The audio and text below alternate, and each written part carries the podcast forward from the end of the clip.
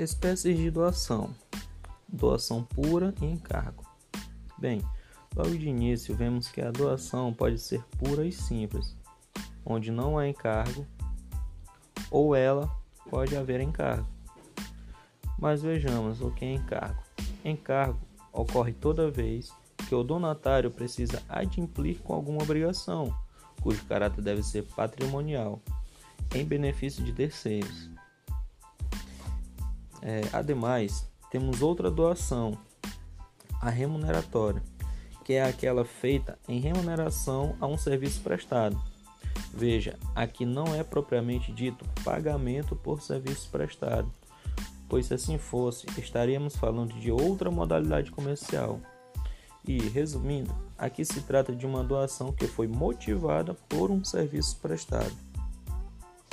Outra classificação é a meritória, ou seja, é aquela onde o donatário faz algo que justifique essa doação, ou seja, algo relevante para seus próprios méritos que justifique essa doação.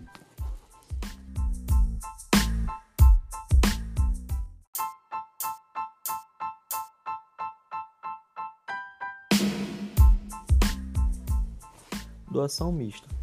Existe outra modalidade que é a doação mista, isto é, quando a doação se mostrar atrelada a outro contrato.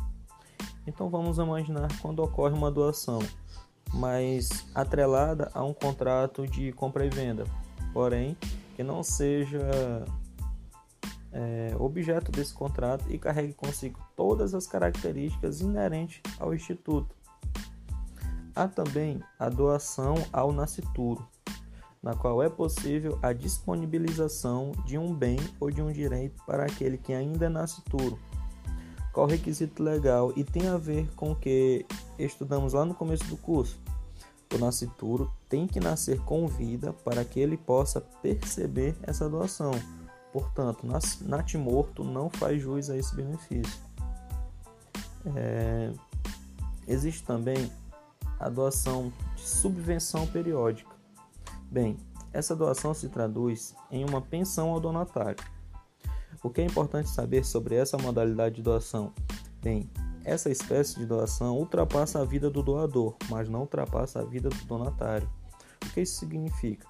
Bem, se ocorreu essa doação, foi estimada uma pensão vitalícia para o donatário. Por exemplo, significa dizer que se o doador morrer, os herdeiros terão de assumir essa obrigação. Mas se quem morrer for do donatário, o objeto ou direito dessa doação será extinto.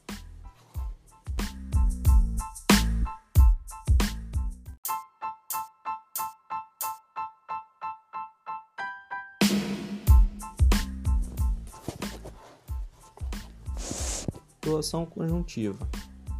Outra modalidade é a doação conjuntiva, que ocorre quando você doa um bem, por exemplo, para mais de uma pessoa. Se não há é, uma certa especificação, portanto, presume-se que cada um recebeu a mesma parte.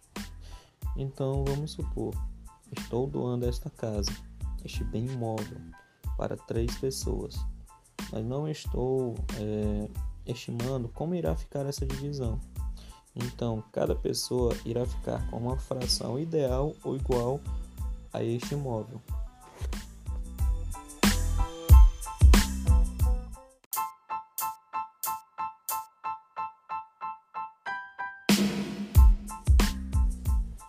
Ascendente para descendente. Bem, como vimos nas aulas de contrato de compra e venda, o Código Civil vetou compra e venda sem anuência de outros ascendentes ou do cônjuge quando houver regime de comunhão de bens, no caso de ascendente para descendente, mas a doação pode, pois não há vedação legal. Portanto, é possível a doação de ascendente para descendente sem anuência é, dos outros herdeiros necessários, caso exijam. O X da questão que desvenda essa situação e o que se passa na cabeça do legislador é que a doação é, é uma espécie de negócio que vai resultar em uma antecipação de herança. É o chamado efeito colacionamento dos bens que foram doados. Há de se observar que se você tem herdeiros necessários, você só pode dispor de 50% dos bens mais o quinhão que aquela pessoa faria jus, certo? É, a falta dessa observação é o que leva a outra espécie de doação, a doação inoficiosa ou nula.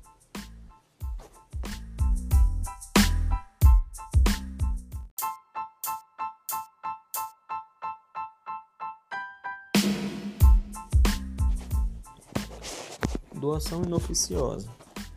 Uma doação nula.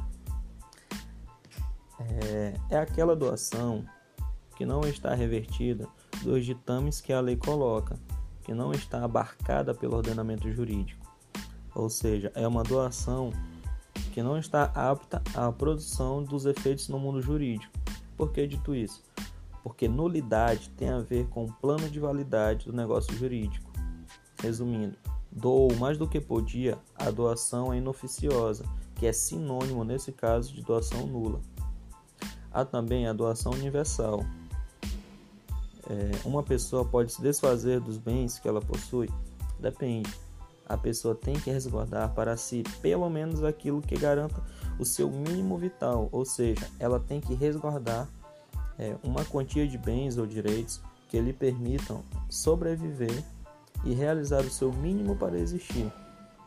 Essa é a ressalva que a lei faz. Não pode doar tudo sem observar isso. Para finalizar, é, a doação feita à entidade futura. É aquela que é feita para alguma entidade que ainda não existe. Qual a condição que a lei vai impor? A condição é que essa entidade seja criada é, em até dois anos.